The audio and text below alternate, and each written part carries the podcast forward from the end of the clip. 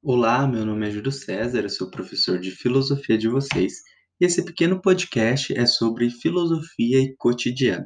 Bora lá?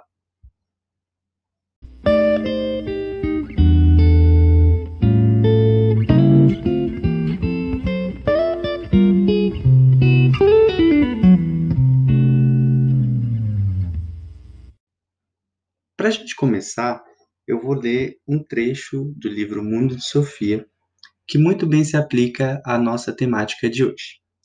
Abre aspas. Qual é a coisa mais importante da vida? Se fazemos essa pergunta a uma pessoa de um país assolado pela fome, a resposta será a comida. Se fazemos a mesma pergunta a quem está morrendo de frio, a resposta será o calor. E quando perguntamos a alguém que se sente sozinho isolado, então certamente a resposta será a companhia de outras pessoas. Mas, uma vez satisfeitas todas essas necessidades, será que ainda resta alguma coisa de que todo mundo precise? Os filósofos acham que sim. Eles acham que o ser humano não vive apenas de pão. É claro que todo mundo precisa comer. E precisa também de amor e de cuidado. Mas ainda há uma coisa de que todos nós precisamos. Nós temos a necessidade de descobrir quem somos e por que vivemos. Portanto, Interessar-se em saber por que vivemos não é um interesse casual, como colecionar selos, por exemplo. Quem se interessa por tais questões toca um problema que vem sendo discutido pelo homem praticamente desde quando passamos a habitar este planeta. A questão de saber como surgiu o universo, a Terra e a vida por aqui é uma questão maior e mais importante do que saber quem ganhou mais medalhas de ouro nos últimos Jogos Olímpicos. O melhor meio de se aproximar da filosofia é fazer perguntas filosóficas. Como o mundo foi criado?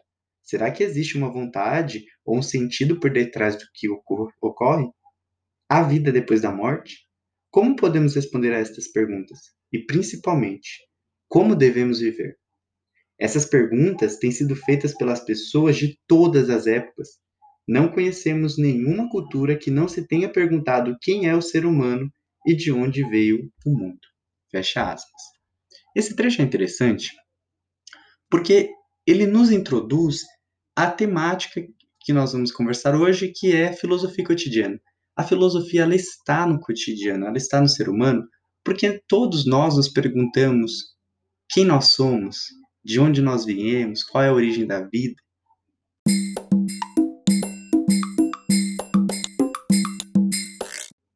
Filosofia é uma palavra que significa amor à sabedoria. A filosofia, ela está no nosso cotidiano. Desde pequenos, nós nos questionamos sobre os motivos, as origens e etc. Conforme nós vamos crescendo, nós passamos a nos questionar e também a questionar o outro. Assim, enquanto a objetividade visa a imparcialidade, buscando compreender as coisas como elas são, a subjetividade é parcial, pessoal e, portanto, ditada por sentidos e sentimentos variados: amor, ódio, medo, desejo. Nós somos seres que têm subjetividade, ainda que muitas vezes nós temos que utilizar da objetividade para o conhecimento científico, para o conhecimento filosófico. Mas a subjetividade não deixa de fazer parte do ser humano. Inclusive é porque acreditamos nessas questões de subjetividade, objetividade, que nós cremos na racionalidade e na nossa capacidade de escolher as nossas ações corretamente, de refletir e de amar a sabedoria.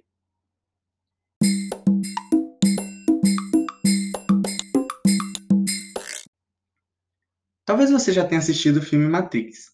Quando o Neo ele vê uma criança entortando uma colher, ele pergunta para ela: Ué, como você faz isso? E a resposta da criança é que a colher simplesmente não existe. Quando Neil ouve isso, ele passa a questionar a própria realidade visível. Isso também acontece com a gente. Nós desconfiamos das coisas, acreditamos em outras coisas e por vezes desconfiamos até de nós próprios. Questionar, ou seja, indagar, é uma atitude filosófica fundamental vocês têm que se perguntar o que é como é, por que é. Nada que nós já não tenhamos feito quando éramos crianças e estávamos na fase das descobertas. A atitude crítica também é indispensável para a filosofia. Na atitude crítica, nós temos que ter, primeiro, a capacidade de julgar, discernir e decidir corretamente. Segundo, nós precisamos examinar racionalmente todas as coisas sem preconceito e sem pré-julgamento. O que, que é preconceito aqui? São conceitos pré-estabelecidos que não devem ser utilizados, porque no conhecimento filosófico é necessário que nós estejamos vazios de crenças próprias, de subjetividade e usemos da objetividade, portanto, não tenhamos preconceitos nem preconcepções, mas a partir da filosofia, a partir do exercício filosófico, nós teremos as respostas. Vou dizer a vocês, acho que nós teremos mais questões do que respostas, mas que de todo modo oferecem um caminho para os temas levantados. E por fim, a atitude crítica ela também é uma capacidade de examinar e avaliar detalhadamente uma ideia, um valor, um costume, um comportamento, uma obra artística ou científica. E aí, vamos filosofar? Espero que todos vocês estejam bem. Forte abraço e até a próxima aula.